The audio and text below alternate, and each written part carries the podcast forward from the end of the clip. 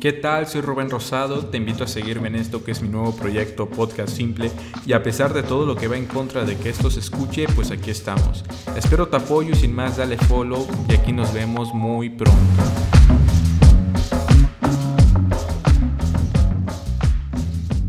Esto que acabas de escuchar es la primera vez, es la intro, es la nueva intro, espero te haya gustado. Y a continuación empieza, empieza este episodio. Hoy me acompaña en el podcast, en este episodio, episodio número 6, Michelle Castillo. Michelle, ¿cómo estás? Hola Rubén, muy bien, hace años que no te veía.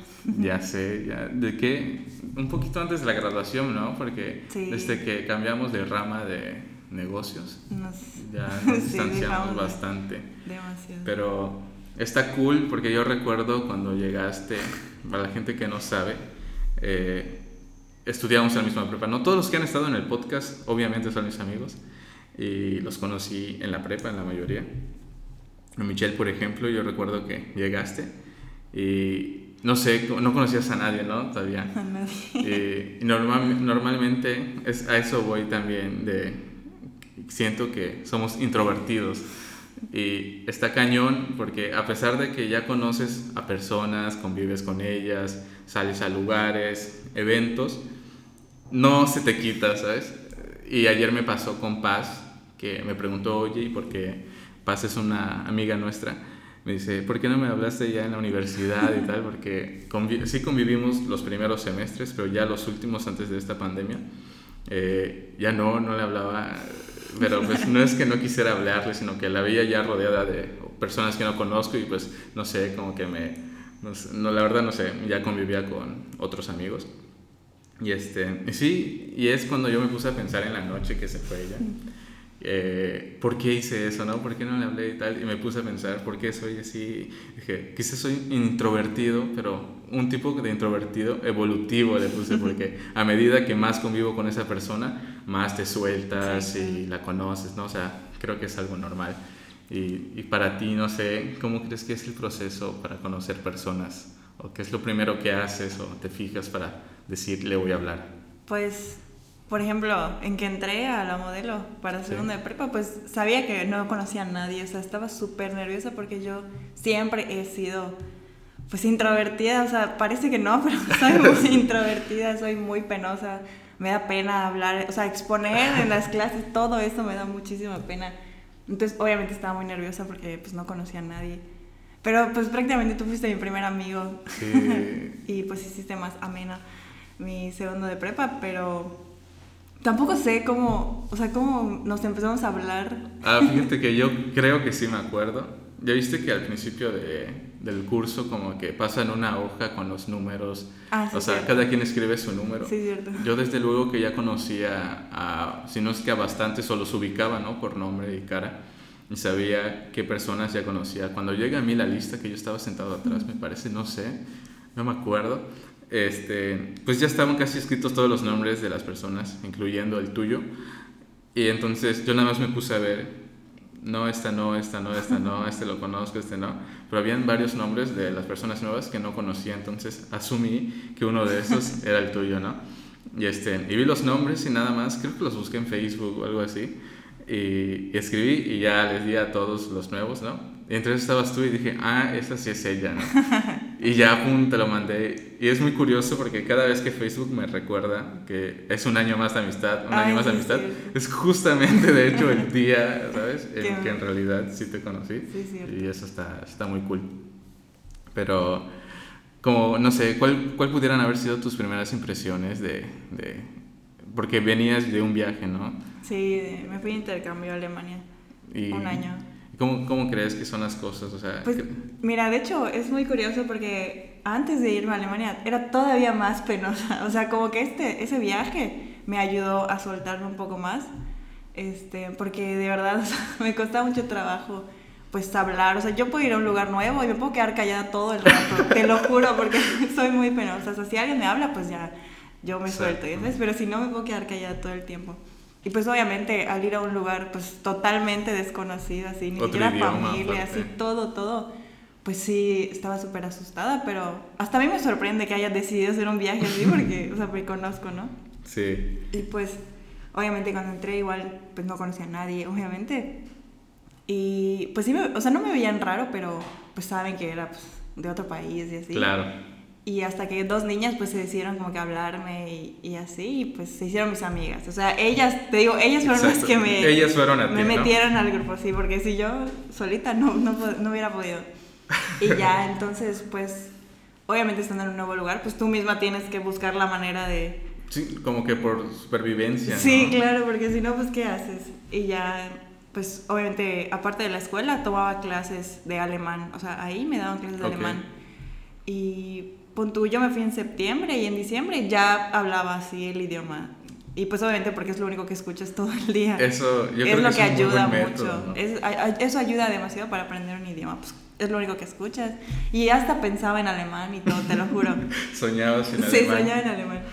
Y algo muy curioso conmigo es que, o sea, yo soy penosa y todo, pero punto, cuando tomo alcohol, soy otra persona. O sea, cuando tomo, soy extrovertida. Claro. Entonces, pon tú que si salíamos con otros que eran de otros, o sea, de otros países que tampoco países. hablaban alemán y todo eso, cuando yo tomaba y pon tú teníamos que ir a cenar después, yo pedía por todos ellos, decía que, pues yo lo voy a pedir. O sea, me sentía así alemana, ya sabes, cuando tomaba, sí, o sea, era otra persona.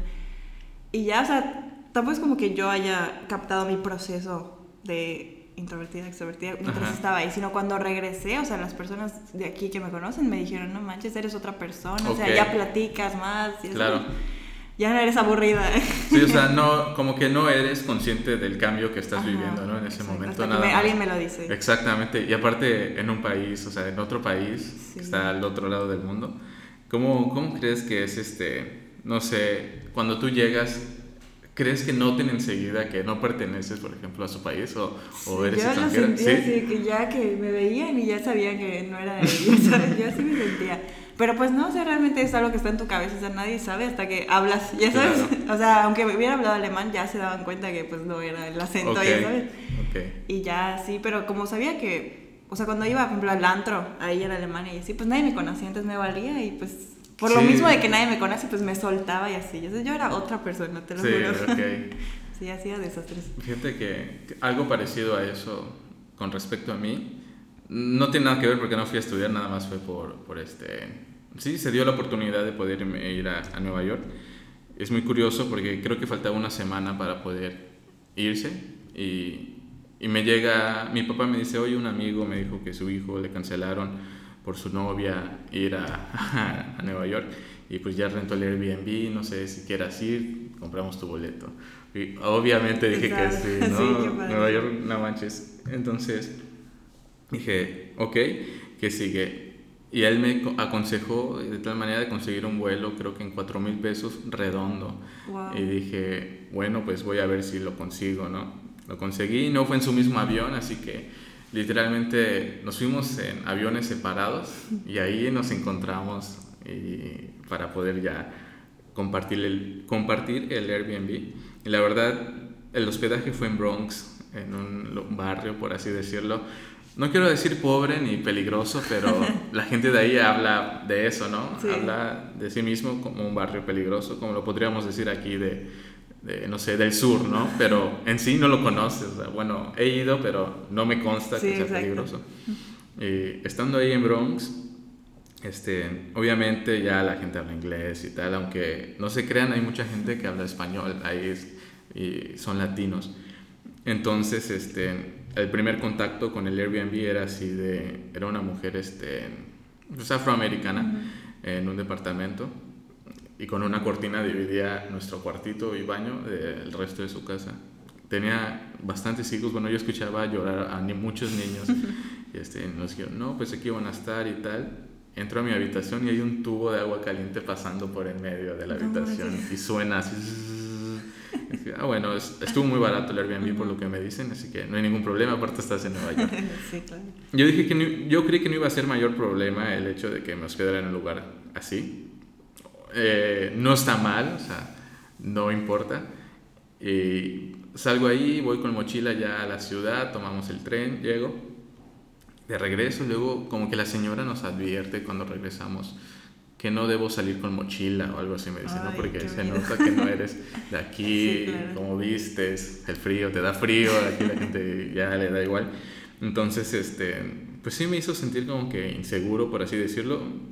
Y, no, y dentro de mí no sentía que fuera igual de seguro dejar mi mochila ahí. O sea, a pesar de que es un Airbnb, no sentía seguro dejar mi mochila ahí, aún así la cargaba. La cosa es que una vez que regresando de noche de Manhattan, un, no sé, hay muchos homeless ahí, pero en esta ocasión no fue uno de esos los que me habló, nos habló, a mí y a mi compañero, nos dice, nos habla como que en varios idiomas, como que dice, hey, oye tú, pero luego... A ver con qué idioma ajá, A ver con qué idioma caes.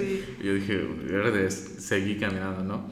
La cosa es que tanto mi acompañante como yo, saludos a Rafael Baeza, así se llama, este, pues notamos eso, ¿no? Y aparte que el lugar, si era un poco complicado llegar, te juro que de todos los días, estuve ahí creo dos semanas, de, todo, de esas dos semanas nunca llegué de la misma manera al, al Airbnb, ¿no? Siempre nos íbamos por lugares distintos, nos pasábamos.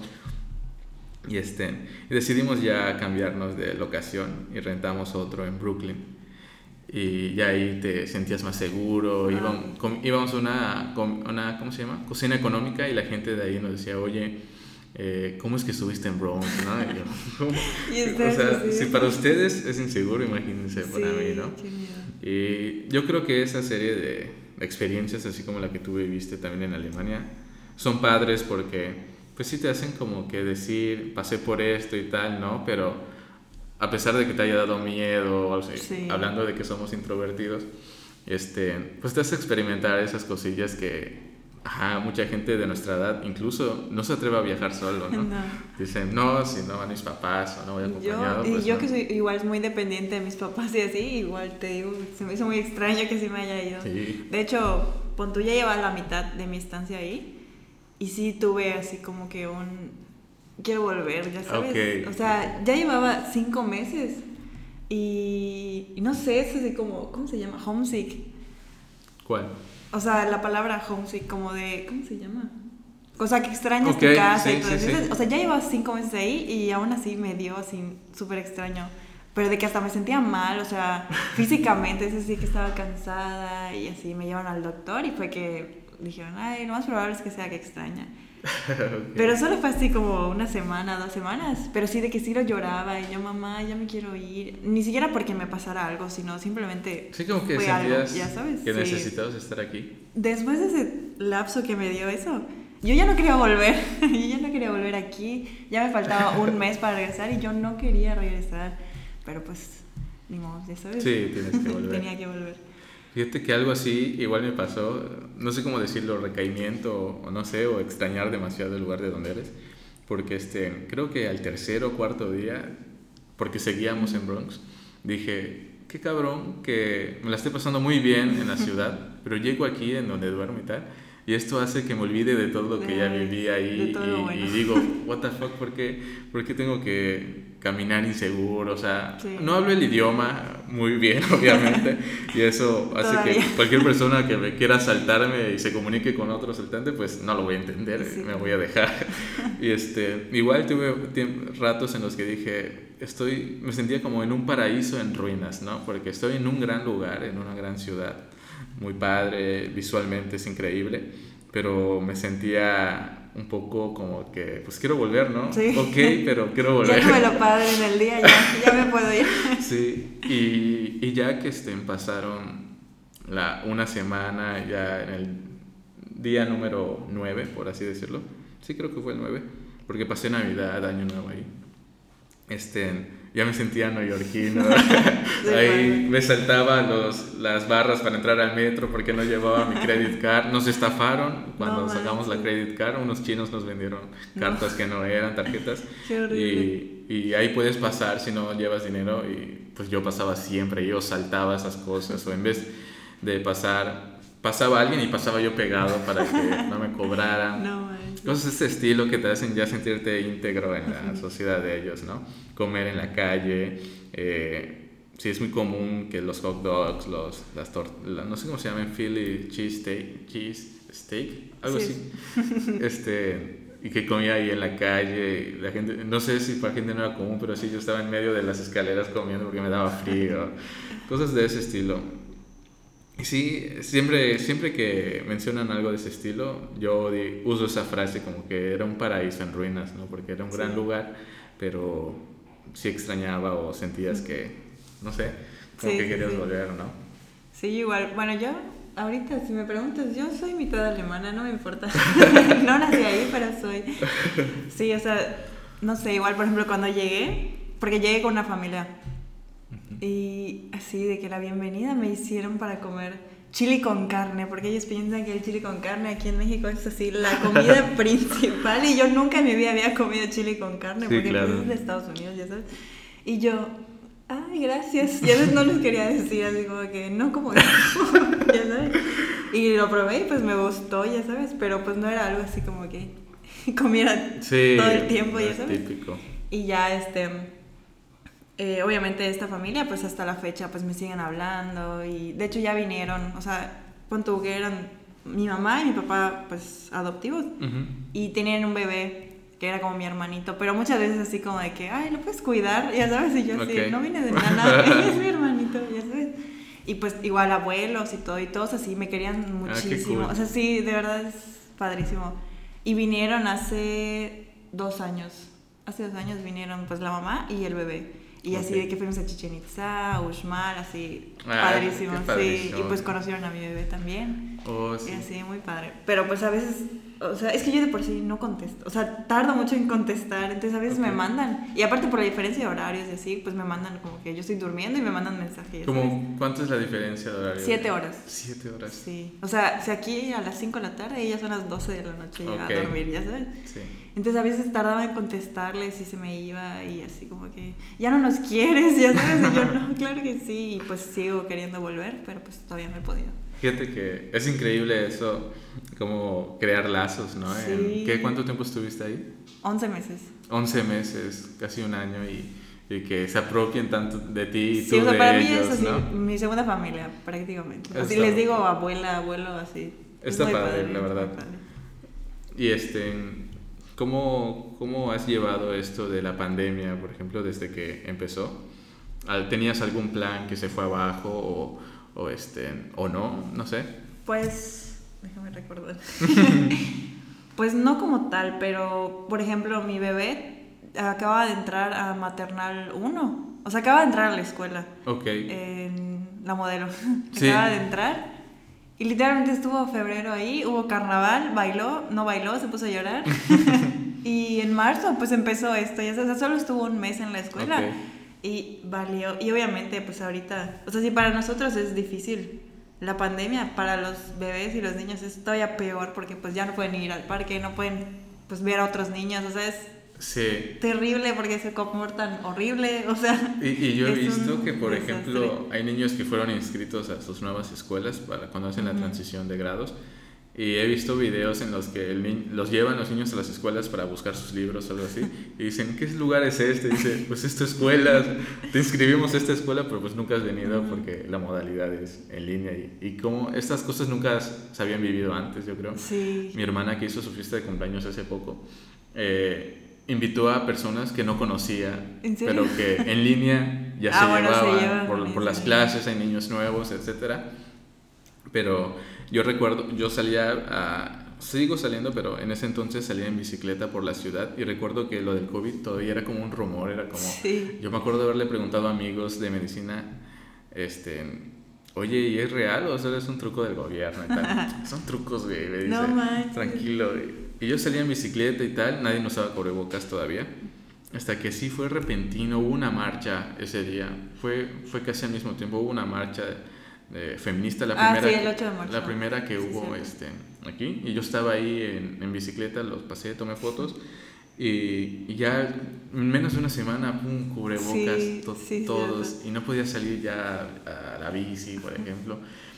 Y sí fue como, normalmente dices cuando ves una película apocalíptica, me gustaría vivir algo así. no, Pero, qué pendejos. Te das cuenta que no es como, como creíamos que iba a ser, ¿no?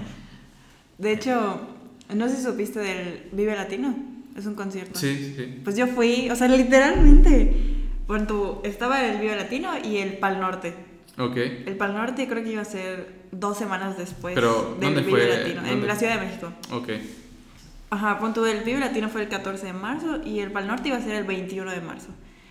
Entonces empezaron los rumores del coronavirus y todo eso, pero todavía no había llegado a México ni nada, ya sabes.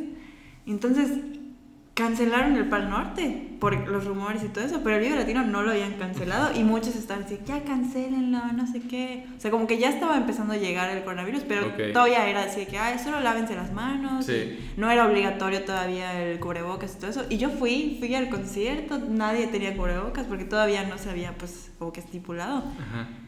Llegué a Mérida el 16 de marzo y pum, ya, todo así, Todo. todo, ya había cambiado. Y yo, uff, fue último evento, ya sabes, Ah, último evento. Sí, y pues ya de ahí, pues a mí no me perjudicó tanto al principio. O sea, yo sentía, uy, vacaciones, Sí, ya no, sabes, clases igual. en línea. Pero obviamente luego te das cuenta que pues una, una carrera práctica en línea Sí. es horrible. Y pues no sé, como que sentía más la presión de las tareas. Y sentía, todo el día estaba haciendo tareas, así para finales de semestre. Todo el día me la pasaba sentada, de que comíamos y otra vez y tenía que estar sentada. Claro. Y no, sí, sí fue difícil. Pero la pasábamos en mi casa de la playa. ah, ok. O sea, ahí nos quedamos. muchos, muchos Sí. optaron por eso, ¿no? Yo veía luego que... Porque iba a ser poquito tiempo. y ya estoy un medio año ahí. Sí. Y ya para agosto que iba a empezar otra vez, pues vine aquí a mi casa de Mérida, por, por internet más que nada, porque ahí en, mi- en la playa como que fallaba mucho. Sí. Y ya, pero aún así, pues sí. Oye, y en el Vive Latino, ¿quiénes estuvieron esa vez? Eh, yo fui por Guns N' Roses. Oh, Sí, sí, sí. Roses. Estuvieron, estuvieron ellos, así como que los más fuertes. Ajá. Luego Zoé. Ah, a mí me gusta mucho Zoe Y bueno, también. Little Jesus, no sé si los conoces. Sí, sí conozco. Me gusta mucho igual. Em, Duki. Bueno, sí, como que ya varios Ok. así. Ah, ¿Quién es más? ¿Conoces a 31 Minutos? No. ¿No los conoces? Son como. Es que no son de aquí, creo que son de Chile, pero son como títeres, más o menos. No sé si los has visto. No, para nada. Pon tú como los mopeds, más o menos. Pero no sé, como más Pero- para. ¿Adultos? O sea, Más o menos, o sea, no es así como. los mopeds son, se puede decir que son como que más para niños, ¿ya Sí. sabes? Pero 31 es como que más en general. ok. pero más como para adultos y tienen canciones y videos de sí, está, está muy padre. Los puedes buscar después. Que lo y ya ellos se presentaron en vivo y pues estuvo padre, o sea, porque muestran a los muñecos y así. Ok. Pues, está muy padre. Fíjate que ahora que mencionas eso me recuerda que creo que nunca he ido a un concierto, nunca he ido a un evento donde pues esté tocando a alguien, ¿no? ¿En Sol- serio? ¿Nunca has he, ido? he ido a óperas, ¿no? En el teatro, no es una banda que conozca, ¿no? Y fíjate que cuando vinieron los hombres G a... Ah, yo sí fui.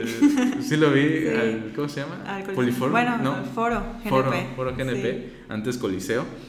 Este, dije, pues tengo que verlos antes de que uno de ellos se muera, Sí, ¿no? O sí se pasa. enferme, porque la verdad yo sí escucho mucho su música, fue por influencia de, de mi madre, ella las escucha y, y a mí me gustó rotundamente el género, la historia de esos chavos que eran niños, dije, los tengo que escuchar, pero por alguna u otra razón, ah, ya me acordé, en ese momento compré mi bicicleta. Ay, O sea, y tenían el mismo valor. Entonces dije, pues la bicicleta, ¿no? Pues sí. Pero este, si vuelven a venir, seguro los voy a ver. Sí, de hecho yo igual soy muy así de que me gusta mucho un artista y tengo que verlo en vivo, o sea, antes de que se muera. De hecho, yo amo mucho a The Beatles De Beatles. por mi papá. O sea, The Beatles, Queen, todas esas bandas, Sí, lo digo es como- por mi papá, o sea, Ok. desde chica sí las amo. Y pues obviamente dos pues ya no están, ¿no? John. Lennon y, y George. Pero por ejemplo igual Ringo Starr vino a Mérida una vez Ok. al foro GNP, igual fui, fue como así como que, va, pues aquí en Mérida obviamente está en corto, ya sabes, pues vas. Sí. Y en Alemania, justamente cuando ya me, ya me iba a regresar a Mérida, estaba pasando por una callecita y vi un cartel así enorme que decía que iba a llegar Paul McCartney No manches. en Düsseldorf, así se llama la ciudad. Y yo tengo que ir, o sea, de verdad es mi sueño, o sea, porque pues son los únicos dos, ya sabes. Sí. Y si son así mis ídolos, necesito verlos, ya sabes. Y yo así, papá, por favor, paga mi boleto. Y era así, pues, ¿con quién vas a ir? Y mi abuelito de ahí, de Alemania. Y pues le gustaba mucho, entonces me dijeron ellos, pues que te Ah, acompañe. Y le regalé el boleto y él así de que, no, y yo, sí, tenemos que ir. y ya me acompañó y fuimos y yo así estaba, me puse a llorar porque estaba Paul McCartney, estaba como a, no sé, 11 filas, ya sabes. Ok. O sea, no tan lejos. Sí. Estaba, estaba bien. Y yo sí, o sea, el sentimiento de verdad, cantó una canción de que para John Lennon y así de amigos y yo así llorando. toda. O sea, de verdad la emoción, o sea, es, no sé, Es fuerte, ¿no? otra cosa. Igual, por ejemplo, amo a Bruno Mars. Ok. A todos los conciertos. ¿Has ido que de va- Bruno Mars? Sí, Sí, cada ¿no? vez que viene a México lo voy a ver. De hecho, la última vez estaba embarazada. Fue 2018. Sí, 2018. Febrero y, o sea, en marzo nació mi bebé. O sea, yo tenía ocho meses y, y fui al concierto. Ah, Tenía ok. que ir. Y sí fue cerquita igual. O sea, yo cada vez que alguien viene trato de ir lo más cerca posible porque pues tengo que verlo cerca. Ok. ¿sabes? Y ya, entonces ya fui dos veces a los de Bruno Mars. Y pues igual amo a Justin Bieber. Bruno Mars tuvo como que un tiempo donde estalló demasiado, ¿no? Sí. Como que ya lo comparaban con Michael Jackson y yo veo que baila muy bien. Baila, no manches, y en vivo es Canta. así de que, uff, o sea, baila muy, muy bien. Canta muy bien y su música hasta cierto punto, este, no, no sé si no soy fan de nadie, pero me gustan muchos. Y este, y él, por ejemplo, sí veo sus videos, soy mucho de ver en las noches videos de- por ejemplo, me gusta mucho The Who, ¿no? Escu- los veo, veo un video de ellos cuando son jóvenes, cuando están explotados de Sí.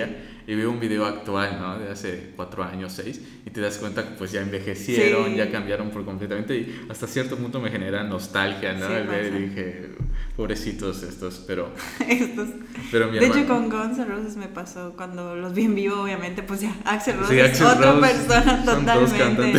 O sea, sí lo ves y dices, wow. Solo por él, ¿no? Como que la banda pues no parece, porque Slash, sigue Slash se igual, sigue ¿no? viendo, sí, igualito. Sí, Axel Rose. Sí. Y fíjate que mi hermana sí ha ido y, y, este, una, otra hermana la- le ofreció ir a, le invitó el boleto a ver Imagine Dragons, a mi Ujú. hermana le Ay, encanta. Imagine Dragons, fue en, en Houston. Y, y creo que a mí me había ofrecido también ir hasta ver a, creo que Harry Styles o algo así, pero, o, o Coldplay, no me acuerdo, Ay, o estaban padre. los dos creo, pero sinceramente no escuchaba rolas así como para decir puedo cantarlas, Ah, ¿no? así de que las voy a Está- cantar en ajá, vivo. Está chido, están chidas sus rolas, pero pues como que no. Y, y fue mi hermana a ver la de Imagine Dragons, cuando volvió así toda, toda así viva, ¿no? Sí, Como dije, te pues, cambia la vida. pues ¿qué te hizo ese concierto, no? Fue un, un, ¿cómo se dice esto? Un retiro espiritual. Ajá. Y dije, qué cool, sí me gustaría vivir una experiencia de ese tipo, pero aún no sé, por ejemplo, con qué banda. Mm. Así si me preguntan rápido, respondería, no sé, Guns N' Roses por decirlo, ¿no? Porque mucha de su música la, la escucho cuando eh, trabajo, edito o lo Sí, que sea. claro. Pero me gusta Aerosmith, me gusta este Ay, The, bueno, Who, me gusta este varias bandas de, de rock, por ejemplo. ACDC me gusta. Y, y si digo, si llego a ir, sí es como que, como que explotas. Me voy a ¿no? deshacer O sea, y quiero sentir más que nada la experiencia de qué es lo que Sí. sienten el resto de personas, porque desde luego que no es lo mismo verlo en una pantalla. Ajá, ni escucharlo. Porque en mi iPad sí me he hecho todos los conciertos, Los conciertos. así que han habido. Sí, de hecho, bueno, por ejemplo, Queen, o sea, me hubiera encantado verlos en vivo, obviamente, a Queen. Pero hay un, ¿cómo se llama? Es como un tributo a Queen. Ok. Es como una banda que así literal el protagonista Mm, se parece sí, a Freddie sí, Mercury y todo. Y han venido igual y pues se siente parecido. Desde que ay, ojalá lo estuviera viendo a él en vivo, ya sabes. Y con Justin Bieber igual ya vino como cuatro veces y he ido tres. Y la última fue así, fui con Jime Garduño.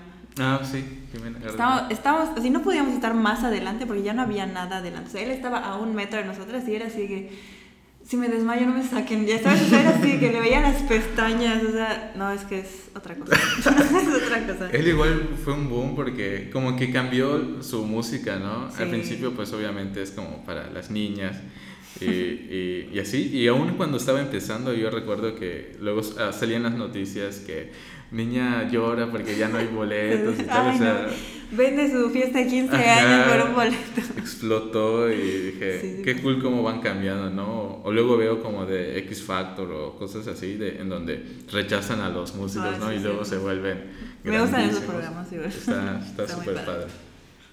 la verdad. Eh, Bueno, entre los otros temas que estaban aquí, como, no, bueno, no sé si la gente sabe, pero estudias este, veterinaria, Sí, ¿no? sí. ¿Cómo se llama la carrera tal cual? Medicina veterinaria y zootecnia.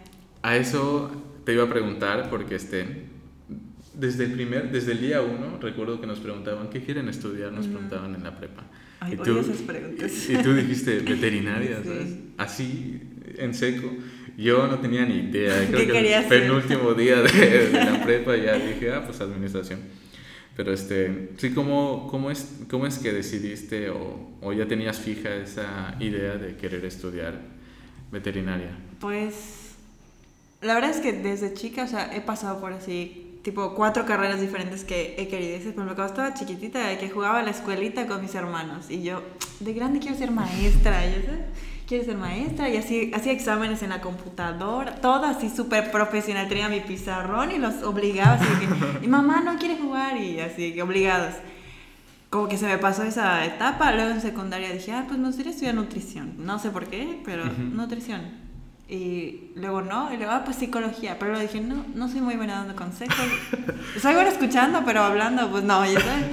Hasta que una vez estaba en segundo de secundaria y viajé con mi mamá a la Ciudad de México y fuimos a Chapultepec, al zoológico de Chapultepec. Ok. Y había un gorila gris, bueno, ahorita ya falleció, este, y veía como los trabajadores, como que estaban no adentro del área del gorila, pero como que arriba, ya sabes, y Ok. lo llamaban así como que para que vaya a comer, no sé, como que veía cómo trabajaban con los animales.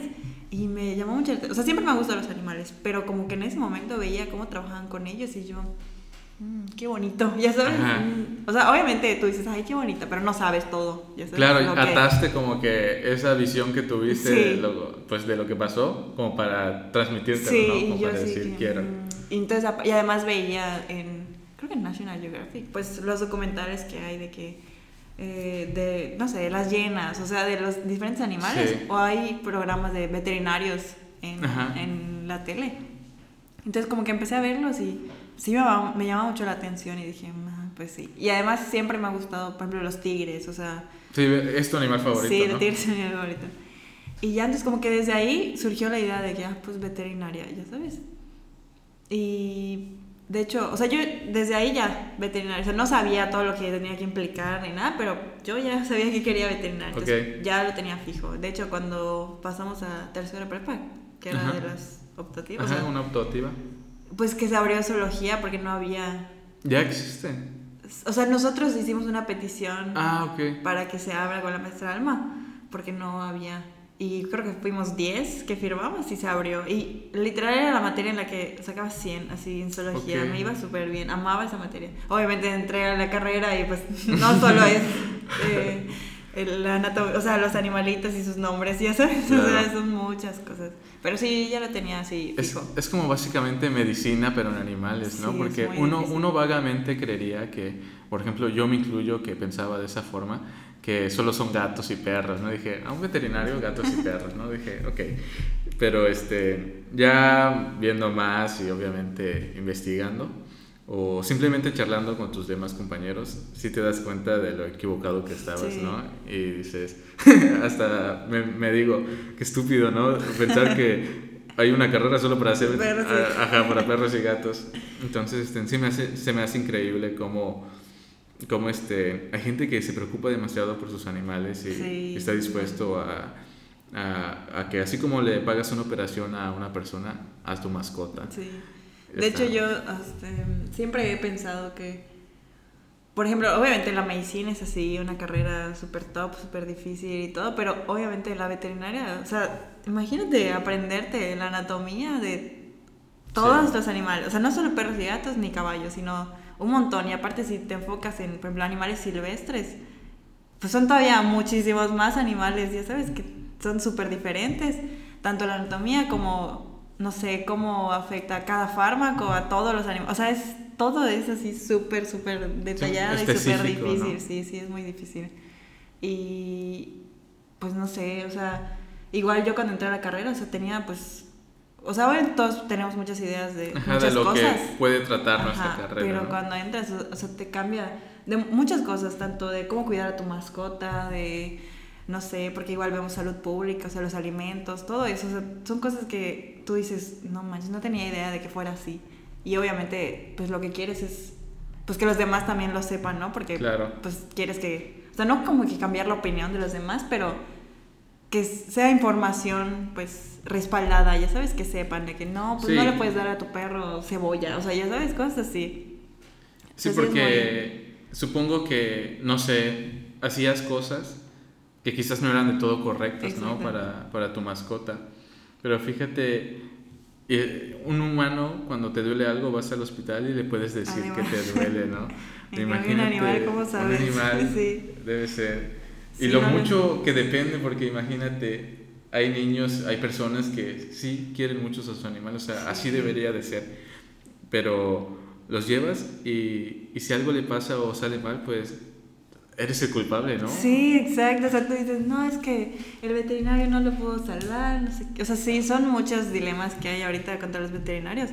Y pues igual, o sea, tú llevas a tu perro y la consulta, no sé, 400 pesos. Pero, Claro. ay, le tuvieron que hacer un examen de sangre y 300 pesos más. Y, ay, no, es que está carísimo. Pero pues si tú te haces eso a ti mismo, ajá, o sea, medicina humana te sale el triple de caro. O sea, hay cosas en veterinaria que deberían de costar muchísimo más, pero pues como todavía no sea así como que normalizado como tal el, el cuidado de las mascotas, o sea, hay mucha gente que nada más dice, ah, no, pues, Sí. no, pues sí puede comer eso, o sea, no le pasa nada, está acostumbrado, ya sabes, no Sí. es cierto, o sea, hay muchas cosas que sí la gente piensa que...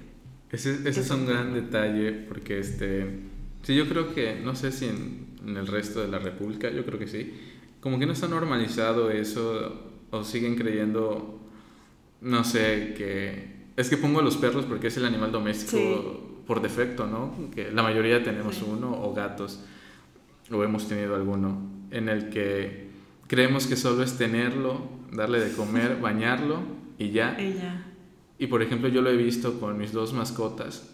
Eh, ninguna la compramos, una la encontramos en una construcción, mi papá la encontró, y la otra, este, esa perra cuando se escapó de nuestra casa trajo a un perrito y, y ya lo adoptamos Mi también, vida. ¿no? Al principio no lo, no lo queríamos, o sea, pues lo sacábamos de la casa, pero solito entraba. Y creíamos que era de ese tamaño ya el perro grande, pero después que ya lo metimos a la casa y le dimos de comer, creció el perro. Dijimos, ¿qué Como los dinosaurios que metes en el agua y crecen. Exactamente, y no se veía tan bonito y ya que después que le dimos comida y se bañó, ya, ya quedó. Ay, sí lo queremos. ya nos lo quedamos, ¿no? Ok. Y fue justo cuando empezó el COVID y por eso le pusimos así, le pusimos COVID Ay, al, al perro. Pero sí creo que las personas deberían de normalizar, o por lo menos eso, que entiendan que ya va a ser un gasto, ¿no? Sí, claro. Ya va a repercutir que necesite vacunas. Por ejemplo, nosotros aprovechamos cada vez que hay campañas de, Ujú. de animales para esterilizarlos. Teníamos gatos en nuestra otra casa en la- antes de llegar acá, pasamos a Chichi Suárez. Ahí pues la gente pues tiene perros y no los deja en la calle y gatos también porque nosotros comíamos afuera a veces carne asada y llegaban los gatos y pues ahí lo tenías y veíamos que en el transcurso que estábamos ya había dado a luz dos veces la misma No gatita. entonces la tuvimos que agarrar y llevarla a que la esterilicen y ya así controlar eso. Pero pero sí ese tipo de cosas es lo Sí, que de hecho, justamente, o sea, muchas personas dicen, ah, pues es una mascota, nada más, o sea, me está acompañando y ya, pero no, o sea, cada vez que vayas a adquirir una mascota o lo que sea, pues tienes que saber que es una, o sea, o sea, tiene gastos, tiene todo, o sea, tanto la comida, pues obviamente tienes que llevar a vacunar, porque muchos, ah, no, pues no está vacunado, pero no le pasa nada, ya sabes, o sea, o sea, tienes que saber que desde que vas a adquirir una mascota es porque vas a gastar dinero en él y pues sí así es, así tiene que Sí, ser. su salud. Sí. Y por ejemplo, yo siempre tengo esta pregunta porque eh, nunca sé qué comida comprarle, ¿no? Voy al Costco, veo lo que hay, comparo kilos con el precio y tal, y de repente me topo con alguna publicación en, en "Esta Facebook que dice, no". esa no. y dije, Y ahora he quedado con 20 kilos. Exactamente, entonces esta industria de los alimentos en animales, vamos a hablar de perros, porque es lo más cercano Sí. que la gente tiene, ¿no? Este, no sé ¿Cómo, ¿Qué aconsejas? O... Pues es que como todo, o sea, hay pues de marcas a marcas, ¿no? Hay de alimentos a alimentos. Y obviamente lo importante es que pues tengan los nutrientes que necesitan. Por ejemplo, si uno tiene más grasa, pues obviamente ese no es el bueno, ya sabes. Okay. Entonces, de hecho hay semáforos de croquetas, por así decirlo, de que las marcas no tan buenas, las medio buenas, muy buenas y premium así, ya sabes. Entonces, por ejemplo, Pedigree, o sea, es que no quiero decir tampoco marcas, ya sabes. Puedes decir marcas sin ningún problema. Pero Pedigree, eh, creo que ganador, no sé cómo se llama, campeón. campeón. obviamente, esas, obviamente son las baratas y todo el mundo dice, ah, pues es lo más, pero no son tan buenas por lo mismo porque tienen mucha grasa, etcétera. Obviamente para darle pues lo mejor a tu perro, las mejores marcas pues son de que Nupec, Royal Canin, Hills, así son las mejores. Obviamente cuestan mucho, pero... es local, ¿no? Nupec es, es mexicana esa marca. Creo que sí, no estoy muy segura. O sea, obviamente está caro, pero pues es, así te aseguras de que le estás dando pues lo mejor a tu perro. Sí, porque pues es su alimento, no es lo que come. Sí, pues, es, su, principal fuente de nutrientes prácticamente. Y, y qué extraño, yo creo que hace unos años, no muchos de hecho, pero creo que la, la, gente hubiera pensado que pedigrí era muy bueno, ¿no? Sí, salía es lo que más a este en el Oxxo, o sea, pues, ahí, ahí, pero... Salía en la tele, este, su logo es como que un reconocimiento, ¿no? Como un sello, no sé. Y, y porque salía en la tele sobre todo, asociaba yo, y creo que muchas personas, que ah, es una gran marca, ¿no? es cara, ok, pero hay que comprársela. Sí, y fíjate. Pero no, sí, hay muchas cosas. De hecho, igual, por ejemplo, em, yo tengo una perrita pero como nació mi bebé y todo eso, pues se la, llevaron, se la llevaron a mi casa de la playa, entonces estaba con mis papás en la playa, porque yo estaba aquí. Entonces fue que hace unos mesecitos la traje a mi casa y yo le compré su comida, así que de mi dinero le compré de que 20 kilos, un saco de 20 kilos de Nupec, porque pues esa comida quiero que, que coma, ¿no? Claro. Y en mi casa hay otros perros, uno es de mi mamá, pero pues ella pues, ya no lo ve ella, ¿sabes? O sea, está en la casa, pero ya no lo ve ella. Y hay uno de mi hermano. Entonces yo dije, no sé, ellos, no sé qué comida les den a ellos, pero yo lo voy, me voy a encargar de darle a mi perrita lo mejor, ¿ya sabes? Entonces, de mi dinero, así que aquí está tus 20 kilos, ¿ya sabes? Entonces, sí, o sea, yo sí me enfoco mucho en eso de que, que coma bien, todo, ¿ya sabes? Y si veo algo raro, enseguida, pues lo tengo que llevar al veterinario. No es así como que, ay, pues creo que se lastima, pero se le pasa. No, o sea, es así, están muy pendientes.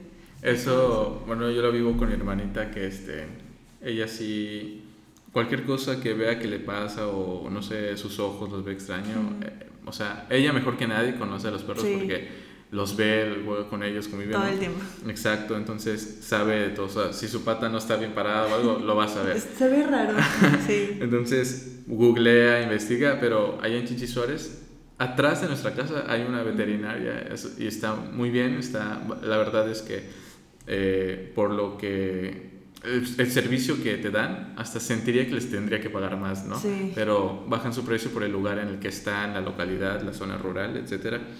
Y, este, y sí, ya, hemos, ya van varias veces en las que lo llevamos. Y fíjate que creo que anteriormente yo había tenido mascotas ya, nunca duraron demasiado, o las regalábamos o las, este, o, uno, o se escapaban, ¿no? Y fue desde ahí que ya como que agarramos conciencia, por así decirlo la colonia está llena de perros enfermos, ¿no? y no es que no querramos dejar salir a nuestros perros, pero los dejamos salir, o sea, salimos con ellos, regresas, tienen garrapatas y ya salvamos creo que de alguna vez de sarna a, este, a uno de los dos que tenemos. Y, este, y sí, las condiciones en las que la gente deja sus perros es increíble y, y fíjate que han ido o han llamado que los vayan a buscar perreras que recoja, pero justo cuando van, la gente se comunica y mete a esos perros que normalmente los tienen dentro de su casa, no sé por qué, y es muy peligroso el hecho, porque constantemente se están reproduciendo. Sí, ese es el problema. Yo cuando salgo en bicicleta o llego de noche o salgo a pasear, hay secciones en las que están los perros y no sé, por instinto o algo, pues se ponen muy agresivos, ¿no? Sí. Y se vuelve inseguro y, a veces hasta digo, no voy a salir porque... cuando sales en bici y te persiguen los perros. Exacto, soy, soy presa fácil. Sí. Y, este, y sí que qué mal que la gente piense de ese modo y, y, y no vea como que, pues, pues no sé, de, chico, de chiquitos les gustan los perros, o sea, les gusta que sean bebés, pero cuando crecen ya ya no... Sí, es así que, ay, pues, mucho problema. Claro. sí, y, y si pues vives así como piensas mucho las situaciones para poder hacer crecer tu familia, pues ya un animal debe ser considerado Sí, como sí. tal, puesto que requiere todos estos servicios que ya mencionamos. Y fíjate Sí. que eh, ha estado mucho de moda, bueno, yo lo he visto. No era así hace mucho. El, te voy a decir el nombre, a ver qué opinas de él. El Arturo Islas Allende. Ay, no, yo no me cae bien. Yo, ay, no. O sea, para los que no lo conozcan, pues, ¿qué es un activista? Pues es, ajá, se puede decir que es como un activista. Porque no es veterinario, No es, no es ni veterinario Biólogo. ni biólogo, no estudió nada de eso. Por eso, más que nada, es como que el problema. O sea, no problema. O sea, mucha gente dice, "Ah, pero está haciendo algo, ya sabes, Ujú. pero. mm, no sé, o sea, hay muchas cuestiones de que. O sea, porque he conocido gente cercana, pues a él, o sea, que lo conoce. Ok. Y hasta esa misma gente dice. Es que no, o sea, lo hace más que nada, pues por lo mismo de la fama, por Claro. para que le donen o cosas así, porque igual he escuchado que, pon tú, él monta ese... Escenarios. Ajá. Ok. Para que tú pienses, ay, no, es que él está haciendo, ya sabes. Ok. O sea, sí hay muchas cuestiones. O sea, obviamente a cualquiera nos gustaría hacer así, de que ayudar a los animales, ya sabes. Pero siempre es importante que pues sea alguien, pues que tenga el conocimiento, ya Ajá. sabes. No solo simplemente, ay, es que le gustan los animales y pues ha leído o ha, ya sabes, no. Tiene que tener Claro. la carrera para que tú estés respaldada de que, o sea, o sea, que seas confiable, ya sabes. De que de verdad lo estás haciendo por el bien de esos animales y no porque pues ay, te van a, a Sí. compartir, te van a, ya sabes. Sí, O sea, porque yo que recuerde, él... Había un programa que yo vi en TV Azteca que se llamaba Resistiré. Es que iba con animales, ¿no? ¿Era ese? No, ese sí era así más como, como un tipo... Como eh, Big Brother, pero en la selva, ¿no? Ah, ya, ya, sí, ya sé cuál es. Y, y luego Exatlón, me recuerdo haber visto ambos, pero también recuerdo que en los comerciales pasaban cortos, peque- muy pequeños cortometrajes, de un minuto creo, donde salía este chavo, este señor Arturo Islas, y así nada más andando en una balsa y grababan delfines o serpientes y tal. Pero este, desde luego que sabemos que muchas de las cosas que vemos, por ejemplo en Animal Planet o algo así, la, hay bastantes que son montadas. Sí. Hay bastantes que liberan a la araña, por ejemplo, y dicen, ah, no sí, que encontró". tienen un animal Exacto. y lo sueltan ahí. O sea, no es que lleguen directo y el animal ya ahí. Ajá. o sea, sí, y eso está muy, este, pues pon tú que nos están mintiendo, pero desde luego que es televisión, ¿no? Sí, es entretenimiento y... Pero cómo es que este señor, Arturo Islas, lleva a otro nivel ese tipo de show, ¿no? Sí, Como, claro. como este... Y vaya, uno quisiera creer que es verdad que hace todo Sí. eso, porque necesita creerlo, le da, no sé, le hace sentir bien. Pero yo no estaba consciente de nada de eso. Igual he visto que en su casa tiene de que una serpiente y Sí. animales así, pues digo. mm, o sea, porque obviamente muchos de esos animales pues no son legal, o sea, Claro. no es legal tener. Y domésticos mucho menos, ¿no? Además, o sea, y tiene hijos, o sea, y tiene a la Sí, serpiente y en la cama, ¿no? Está el niño Sí. y... Y no más de que te digo que él no es así biólogo ni nada de eso. Entonces, tal vez si fuera él veterinario, pues yo digo, wow, ya sabes. Es más, hasta lo admiro, ya sabes. Pero no, o sea, de plano no, no. O sea, veo sus videos y todo y digo, a mí me, o sea, me gustaría hacer eso, ya sabes. Pero pues no es del todo, pues, real, ya sabes. O Claro. sea, y menos, pues, viniendo de. Eh, Para mí él es así como. Se hizo famoso en- por la tele porque actuaba o porque esas cosas así. O sea, no es Sí. alguien así profesional de Claro. la salud, ya sabes. Sí, porque, eh, por ejemplo, si le llegara a pasar algo en su casa con estos animales que tiene, él no sabría cómo reaccionar ante Sí. una picadura, ante una asfixia, no sé, la verdad. Y eso es lo peligroso, ¿no? Sí. Que le vende la idea a las personas de que esos animales pueden estar en tu casa quizás o, o cosas por el, por, por el estilo. Pero así como está este chavo de Arturo Islas, yo he visto algunos de reptiles, que tortugas, que las crían y tal. A mí me sorprende mucho pues todo lo que mencionan de esos animales, ¿no? Y, Sí. y cómo muestran sus certificados y tal. Y digo, ah, qué padre, ¿no? Y este, este chavo lo ven 15 mil personas y Sí. Arturo Islas lo ven millones. Sí, está muy cabrón. Es, es un... Sí, de hecho, por ejemplo, lo que hace Arturo es como que dar datos, no curiosos, pero datos de animales, así, para que tú digas, Ajá. ay, pues me está enseñando, ya sabes. Pero son datos que pues tú puedes leer en cualquier lugar, o sea, Sí. no es así como que él haya estudiado la anatomía y todo eso, o sea, ese es el problema. y luego la desinformación y todo eso. Porque lo siguen muchas personas. Ajá, yo, yo creo que eso es como, no sé, como los youtubers que critican o desinforman en ese ambiente, pero él en animales. Sí, así ¿no? es. Y sí, yo creo que se ha ganado la admiración de muchos, pero pues igual, eh, la, no sé, diferir también de todo lo Sí. que dice y, y nos cuenta. Fíjate que, como te decía al principio del, del podcast, cuando invito a alguien me baso mucho del contenido que suben en sus redes para saber de qué hablar con ellos. Y creo que hace meses tú publicaste en Facebook algo de, no sé cómo se dicen, carrozas de los caballos. Ah, sí, las, sí, las ¿Así se calesas. ¿Calesas? Calesas. Calesas. De Paso de Monte. Este, para los que no sepan qué es una calesa, pues es como un auto de madera, ¿no? Es un tirado a caballo, o sea, un, un caballo es el que jala y las personas van. Más que nada es turístico porque Sí. funcional no, no lleva a unas personas de un punto A a un punto B, ¿no? Solo es un recorrido. Ajá, es un recorrido, según yo. Y este y pues el problema que está viendo aquí es que no los tienen en buenas condiciones o cómo está ese asunto. Es que, el, o sea, esa publicación me acuerdo que creo que fue porque la gente estaba, creo que hicieron como marchas o Sí, algo así un- para que los liberen, Sí. por así decirlo.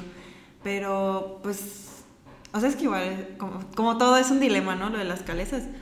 Pero, por ejemplo, esos caballos a veces los llevan, bueno, a veces los llevan a la veterinaria, al, a la veterinaria que hay en mi escuela. O sea, Ok. porque ahí atienden a esos caballos. Ok. Obviamente, tú puedes llevarlo al, o sea, al veterinario y todo, pero la cuestión es que el propietario siga pues todas las recomendaciones. Claro que asuman los gastos, Así ¿no? es, o sea, tú le puedes decir, no, pues para que esté sano, trata de que camine en piso, pues que no le lastime, y esas cosas así. Y hay Sí. veces que pues si el propietario no lo sigue, pues es cuando pues repercute en su salud. Entonces lo que la gente está diciendo es que pues estos animales sufrían porque estaban en el calor y tenían que caminar un montón y todo eso. Pero pues igual esos animales han, pues prácticamente toda su vida, me supongo, han estado Sí, en no- ese recorrido. no conocen Entonces no algo es que tan no fácil eso. que tú digas, ay, pues ya vamos a liberarlos y, y ya, pues, o sea, ¿qué haces con ellos? ¿Sabes? Porque el propietario, pues su ingreso es eso, Sí. son las calesas. Y si se queda sin las calesas, ¿cómo va a mantener luego a los animales si ya no tiene Claro. ese ingreso? Y además, pues los animales tienen que seguir haciendo alguna actividad porque no pueden dejar de hacer nada. Sí. Si ya están acostumbrados a hacer pues ejercicio prácticamente. Claro. Y esos animales que son, o sea, muy activos a estar caminando y todo eso. O sea, eso, eso es el dilema de que los querían liberar, pero pues, Sí, ¿qué, van a, porque- ¿qué procede? O sea, los liberas y ¿qué vas a hacer con ellos? Claro, hasta cierto punto no es natural, desde luego, que un caballo, bueno, antes sí, ¿no? Porque no teníamos motores, pero ahora sí. Y mi cuestión era, o mi duda, o en lo que yo siempre que veo algo así me pongo a pensar, ¿no? ¿Cuál podría ser la solución? Y el primer factor es que no es normal que hayan caballos en la calle andando y Ujú. tirados a, o sea, estén jalando, ¿no? Eh, peso. O sea, los caballos son fuertes, ¿no? O sea, aguantan pesos, fueron utilizados por muchos años así. Pero ahora, pues, es turístico y no sé, por las condiciones en las que están las calles o los ruidos y todo esto que pasa. eh, desde luego que no es- su hábitat natural no es esa, ¿no? Y, y los tendrías que llevar a su hábitat natural de ser posible, ¿no? Aquí no existe, yo creo, ¿no? Exacto. Sí. no existe, pero por ejemplo aquí a unos kilómetros entre Temozón, o sea, yo he ido en bicicleta, ahí este, Hay las, las hípicas, ¿no? Eh, quino- creo que hacen equinoterapia, Equinoterapia, ¿no? sí. Y hay equitación igual. Ajá, y, y digo, bueno, yo creo que una solución es que hasta eso los están entrenados, ¿no? Los caballos, no sé, pero de algún modo hay que erradicarlo, ¿no? Porque si tú, bueno, si yo pienso que, ok, que sigan haciendo eso porque es, porque asumen los gastos, pero qué mejor que tratar de evitar que eso vuelva, ¿no? No sé, el caballo, no sé cuándo ya dejan de ser funcionales un caballo, pero... Una vez que un caballo esté lastimado o esté enfermo, ya Ok, prácticamente sí, su función ya. ok. Entonces, este, no, no que vayan por otro y lo vuelvan a poner, me explico, Exacto. sino que ya traten de buscar otro tipo de, de actividad económica porque no sé si es tan redituable también el caballo, no sé cuántas veces lo renten, la verdad. Tampoco, o sea, no sé mucho del tema, nunca me he subido a uno y pues no. Y tampoco, ajá, te digo, no sé mucho exactamente del tema, pero O sea, obviamente tú lo ves y dices, no, pues sí se ve cruel, ya sabes, o sea, Sí. que estén en el sol y, y pues sí, o sea, en mi opinión, o sea, no puedo, te digo, no puedo opinar mucho porque no sé mucho del tema, pero a lo personal, pues, no, me- no sé por qué no me subiría uno, o sea, no me llama la atención. Claro. Y pues, si se buscara tal vez, ajá, te digo, otras actividades para los caballos, o sea, la- de una manera que no les afecte el dejar de hacer esa actividad a la que ya están acostumbrados, Sí. pues adelante. Sí, porque debe ser un ganar-ganar para, para los dos, para los Sí. animales y para las personas. Pero yo creo que sí se podría, y el- un ejemplo es, por ejemplo, los ejidales que les dan hectáreas para trabajar, no sé, que el gobierno destinara o el ayuntamiento hectáreas, hagan praderas, ¿no? Y, Sí. y pues aquí creo que les regalan, ¿no? De hecho, un comentario decía, es que los va a comprar Renan. Algo así. Y yo, güey, ¿cómo sabes? No lo creo. Sí, y, y pues sí, que tengan ahí un caballo es muy funcional. Yo, yo Sí. creo que sí, hay gentes que necesitan un caballo para poder, eh, o sea, es más fácil que tengas un caballo en tu rancho para llevar ciertas cosas, ¿no? Sí. A que tener un vehículo ahí, ¿no? Este, aparte, sí, yo creo que es más, este, va por allá. Sí, la solución. Temozón a veces paso y hay gente Sí, caminando con igual. ahí. Sí. Entonces, este, supongo que hay un lugar para ellos, ¿no? Nada más necesitan estar Sí. ahí, no, no, no en otro lugar.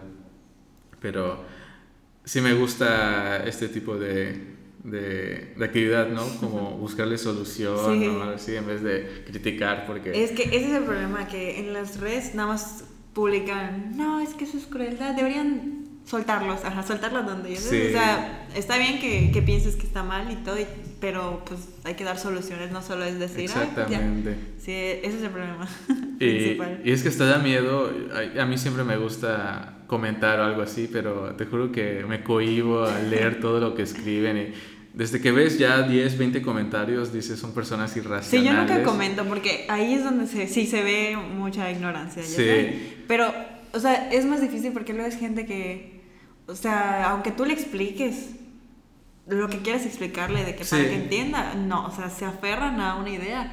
Y pues tampoco, o sea, o sea, no quiero cambiar su opinión, pero pues hay cosas que es importante que sí sepan, ya sabes, para que cambie un poco, o sea, su ignorancia, ya sabes, que Sí. ya no sean ignorantes en ese tema, pero pues es muy difícil. Entonces yo nada más comparto y pongo mi opinión arriba, pero no comento directamente, Claro. porque ahí es el problema, porque luego todos te responden y se pelean ahí, o sea, Sí, yo me acuerdo que un tiempo cuando estaba esto del COVID muy fuerte y que Renan salía a las calles y la gente se le acercaba, a mí me gustaba mucho ver los, los en vivo porque me gustaba ver que, así como chismoso, qué decía la gente, ¿no? Sí. O sea, y se tiraban eh, ahí insultos, decían lo que sea y yo dije...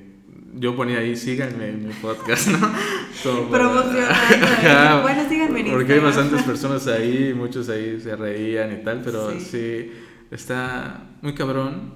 Y creo que sobre todo aquí en Yucatán, no, sé, Sí, no, sé si son conservadores, no me gusta decir eso, pero como que sí, ¿no? De hecho, como cuando alguien hace un comentario de Yucatán de que no me gusta tal cosa, Ajá. se emputa la gente. La. Y empieza, o sea, ¿por qué? Ya sabes, simplemente pues ya déjalo, o sea, si eso opina, pues ya. Si no le gusta. X. Y aparte hay cosas que son verdad, o sea, ¿por qué te molestas de que digan la verdad? O de la comida, ¿no? Que, De- que dicen, hubo "Ah, pues una no de un pip la-". Ajá, que estaba malo el pip. sí. A ver, pues si no le gustó, déjalo. Obviamente o sea, va a haber a gente a la que no le guste. Exacto, pues, Nosotros es como hay gente que le gusta el mole y hay gente a la que no le gusta el mole y ajá, X.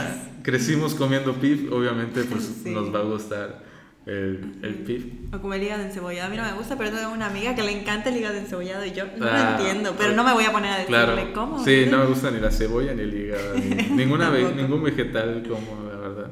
¿Cómo va a ser? No Tienes que como- comer frutas y no verduras. como brócoli, no como cebolla, nada. No pura ser. carne.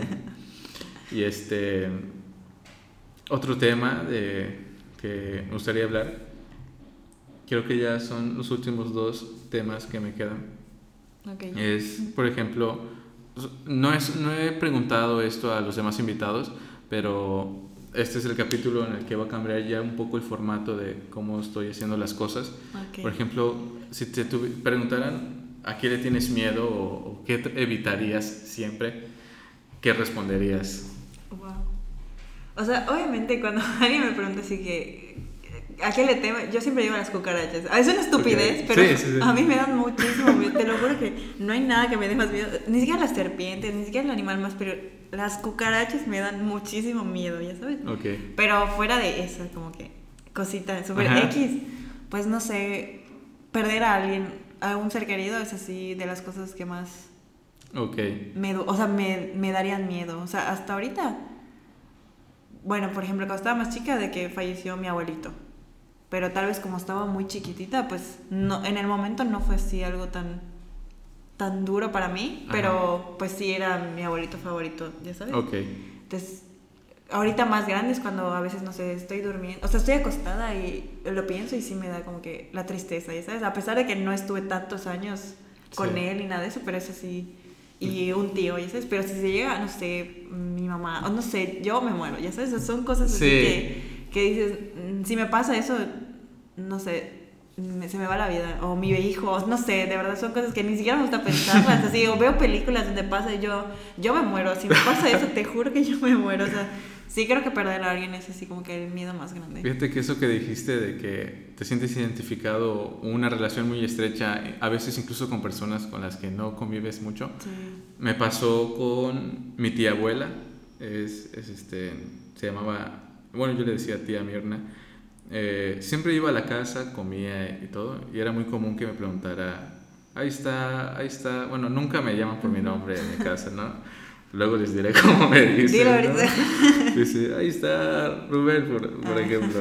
Y este, pasaban que dos minutos, seguíamos comiendo y me dice, ahí está Rubén, porque pues eh, tenía esa enfermedad, ¿no? Ah, ok. Entonces, este, pero era divertido que siempre lo mencionara, ¿no? O me decía, ahí estás más alto que tu papá comíamos y me lo volvía a decir, ¿no? A mí nunca me fastidiaba, era así como, es hasta cierto punto un poco de alegría, ¿no? El que lo mencione. Y, y, este, ajá, no, no este, convivía ya demasiado a pesar de esos lugares, de, de esos encuentros en comidas, este, seguidos, semanales, se podría decir. Hasta que un día yendo a la escuela me entero, mi papá me dice que falleció, ¿no? Y, y y yo soy mucho de pensar y de rebotar las ideas que me entran y, y, ponerme a reflexionar demasiado. Estaba, estaba en prepa y, y dije, ¿cómo, cómo, ¿cómo es que siento esto, no? ¿Cómo es que con una persona con la que no conviví demasiado, que no, no conocí joven a esta persona, no este, pues directamente es algo mío porque es algo de, de alguien más mío, ¿no? Entonces, este, sí, me acuerdo que ese día estaba, no triste, pero sí muy pensativo, que hasta este, me puse a escribir y cosas por el estilo. Y hace poco que reseteé mi iPad, eh, volví a entrar a Pages, eh, porque necesitaba escribir algo, y me di cuenta que estaban archivos que no se eliminaron. Y dije, ¿qué es esto, no? Lo abrí y era el texto que la había escrito ese día. y ahí lo feché, es, es la, la, fecha en la que está fechada es de ese día, ¿no? Y, y, ahí está la dedicatoria y tal.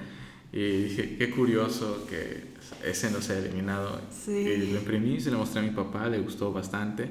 Y dije, es, es el poder, ¿no? Que tienen algunas personas de conectar rápidamente con otras. Sí, de hecho, bueno, ¿has tenido alguna nana? No, Bueno, yo tuve una, con, bueno, desde que tenía dos años. O sea, bueno, antes de dos años tuve otras que mi mamá contrataba y así, pero a partir de mis dos años tuve una fija que estuvo todos los años hasta primero de prepa, si no me equivoco. Y fue cuando te fuiste, ¿no? Sí. Ella tenía lupus en sus riñones. Se lo detectaron desde que tenía 13 años y pues tener lupus es así, o sea, obviamente es como un tipo cáncer, entonces... Sí. Pero ella lo, o sea, lo tuvo muchísimos años, o sea, es como para que desde chica pues le haya ido muy mal, ya sabes, pero sí, o sea, tenía recaídas así muy, muy feas, le ingresaban y se veía súper mal y salía de esa, ya sabes, y salía y salía de esa. De hecho, me acuerdo que para mis 15 años em, estuvo muy, o sea, antes de mis 15 años estuvo muy, muy mal y le ingresaron y era así de que está muy grave y yo no podía entrar a verla. Y me decía mi mamá, grábale un video o una carta de, de que tiene que aguantar porque ya merecen 15 años. Y esas cosas así. Sí. Y yo sí sentía que me iba a morir porque pues es mi nana. O sea, estuvo conmigo muchísimos años y era así como mi mejor amiga, ya sabes, en mi casa, de que yo la maquillaba. O sea, era así, así, la mamá mucho. Era como una segunda mamá. Y este... Y así le hice una carta de que por favor aguantara que tenía que llegar a... Y, o sea, y sí lo logró pasar. Eh, pasaron mis 15 años, estuvo en la fiesta y todo. Y ya luego cuando cumplí 16, o sea, justamente como que para diciembre, para mi cumpleaños, es cuando como que recaía. Entonces, pon tú que pasó mi cumpleaños 12 de diciembre y para el día 13 ya estaba ingresada otra vez, así muy mal, muy mal. Y un día me avisaron, o sea, yo estaba en la modelo y me avisaron y que ya había fallecido. Y yo así de que, no, o sea, me llevó, o sea, obviamente como que fue un shock, o sea, no en el momento, si me, sino fue un shock. Y cuando fui a verla, obviamente, mm, ay no, fue horrible. Y hasta la fecha es así de que lo lloro y es así horrible.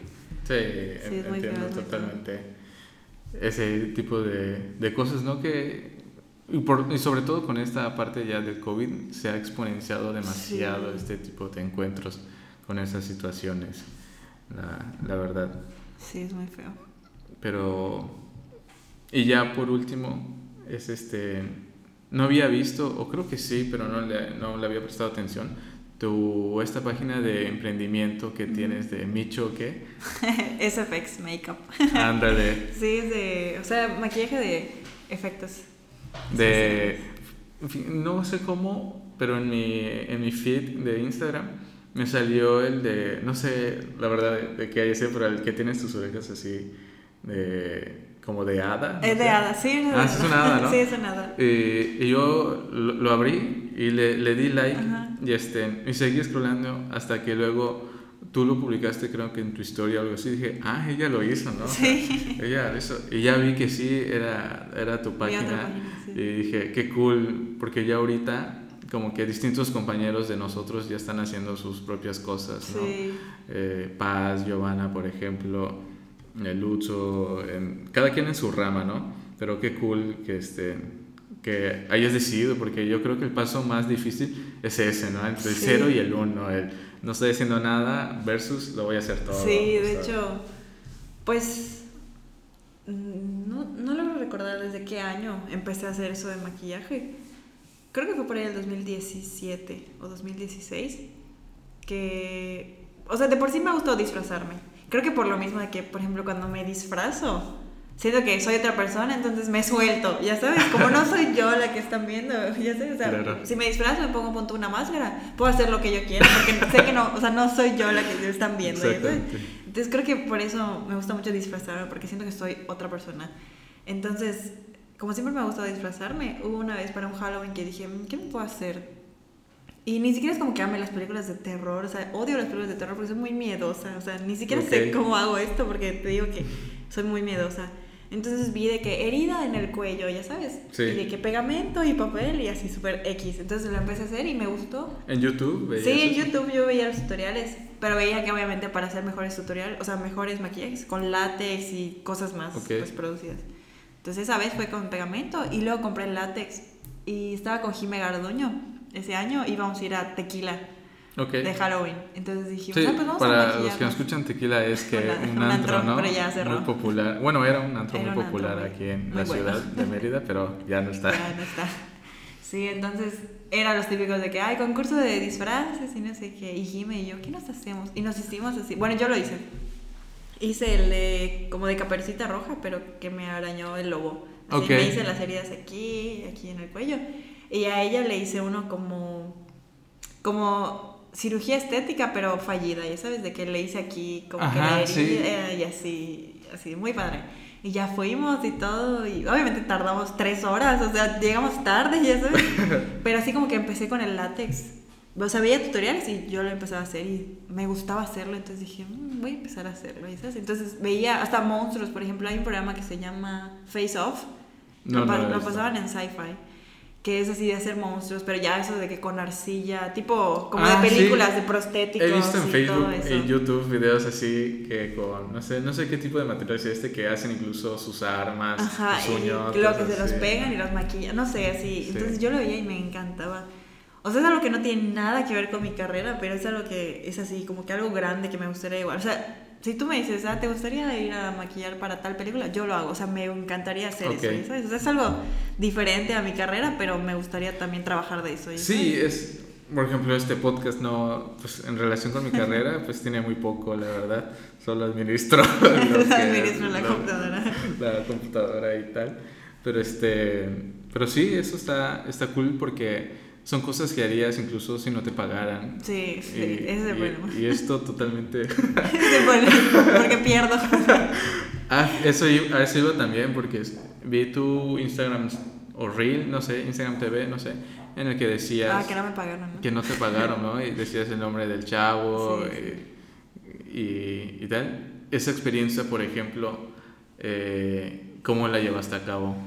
Pues, bueno, es que te digo, todo empezó porque yo me maquillaba y así, pero jamás llegué a pensar así de que, pues voy a maquillar, o sea, voy a cobrar para maquillar. O sea, simplemente era para mí, de que yo me gusta tal maquillaje, me lo voy a hacer para Halloween, ya sabes, era así más como que un, no sé, un hobby de que, ah, me voy a maquillar.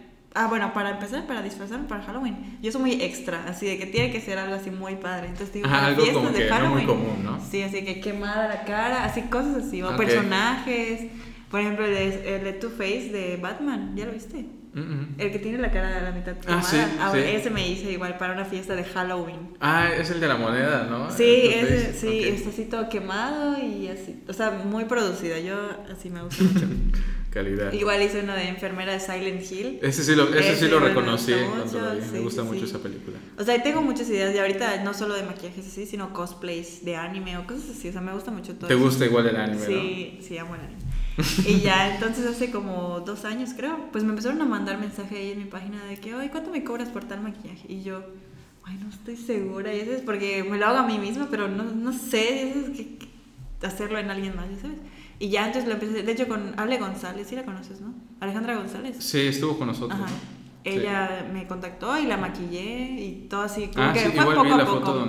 sí, de igual fue el mismo de cirugía plástica o sea, me mandaban mensajes y yo decía, pues está bien, igual pues cobraba barato porque pues no es como que sepa mucho, o sea, no, no, es como que haya tomado cursos o algo así, sino ya me gusta hacerlo y ya. Entonces, este año que pasó, para noviembre, supe que iba a haber una casa de terror y me dijeron, ah, me recomendaron, o sea, con esas personas y ellos me mandaron mensaje de que, oye, vi tu página y me gustó mucho, fíjate que vamos a hacer una casa de terror y pues si te gustaría participar y yo, ah, pues está bien. Y me dijo de que cuánto iban a pagar y todo y pues más que nada me llamó la atención la idea de que iba a maquillar, ya sabes, porque el precio que me iban a pagar pues no era muy redituable, ya sabes, no, o sea, para ir y regresar y los materiales, y aparte que me iban a dar los materiales. Entonces yo dije, bueno, pues por la experiencia, ya sabes. Claro, check. Y ya, pero pues obviamente sí hice muy buenos amigos ahí, o sea, conocí a dos maquillistas, nos llevamos, o sea, el ambiente ahí era súper bien, todo súper bien, a los que maquillábamos igual nos cayeron súper bien, se hicieron nuestros amigos, pero obviamente los, los, problemas empezaron después, ya que cerró eso, ya sabes. Claro, la pagué. Y pues tardaron en pagarnos, ya me pagaron. ¿Ya te pagaron? Sí, ya me Qué pagaron. Bueno. Gracias al video. sí sirve la presión en redes sociales. la presión. Y, este, y ya me pagaron y todo, pero pues sí, o sea, sí es una mala experiencia, por así decirlo, porque pues sí gasté mis materiales, ya sabes, y son materiales buenos que uso en mí, ya sabes. Sí. Pero pues por la experiencia estuvo bien, o sea, pude hacer nuevos maquillajes. Cada día hacía uno diferente, o sea, buscaba diferentes maneras y para aprender pues estuvo bien, pero pues por el otro lado pues sí fue como que fue agridulce. Claro, pero te va a ayudar, no sé, que en tu próximo evento pues no sé, cobres por adelantado, sí, todo eso. transferencia, no sé.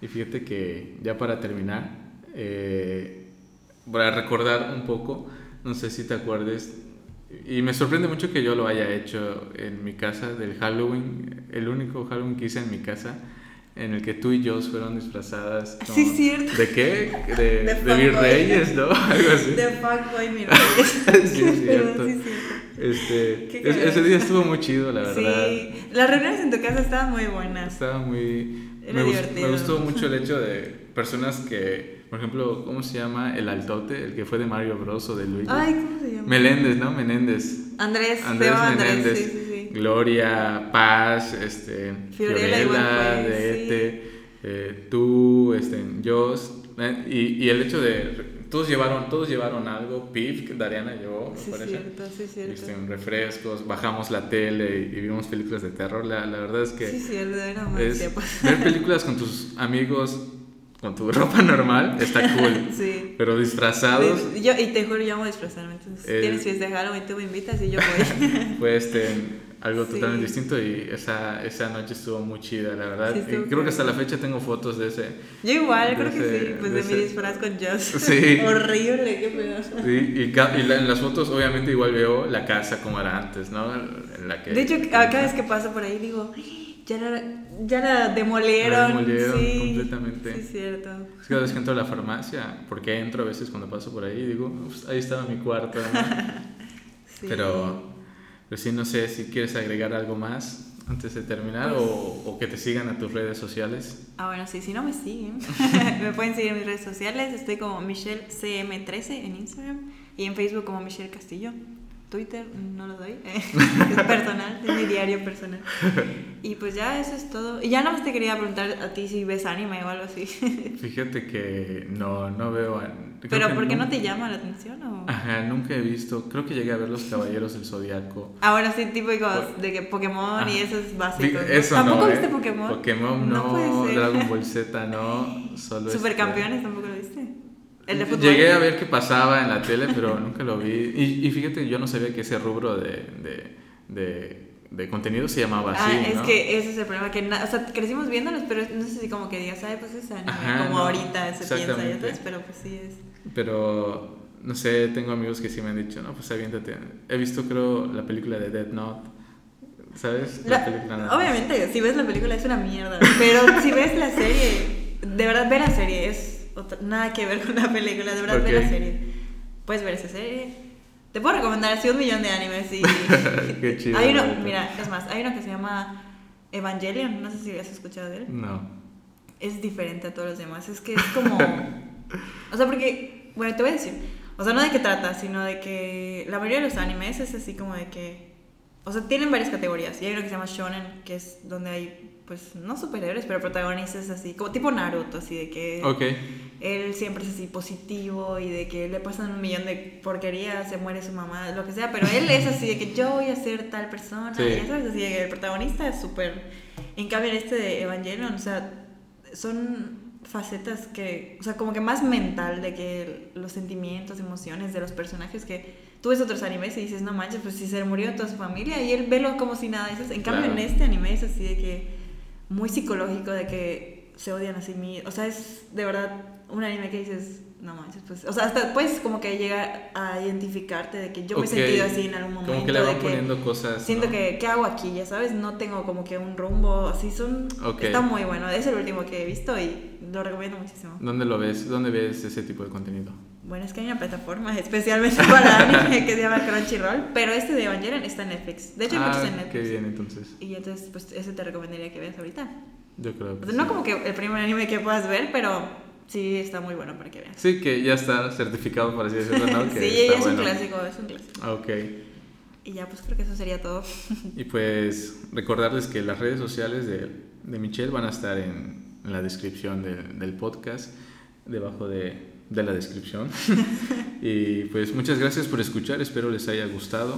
La verdad hace mucho que no nos veíamos ni nos escuchábamos. Eh, y qué chido que haya sido de nuevo Sí. y que esté documentado, ¿sabes? Así que muchas gracias por escuchar y nos vemos en el próximo episodio. Gracias. ¿Qué tal? Soy Rubén Rosado, te invito a seguirme en esto que es mi nuevo proyecto Podcast Simple y a pesar de todo lo que va en contra de que esto se escuche, pues aquí estamos.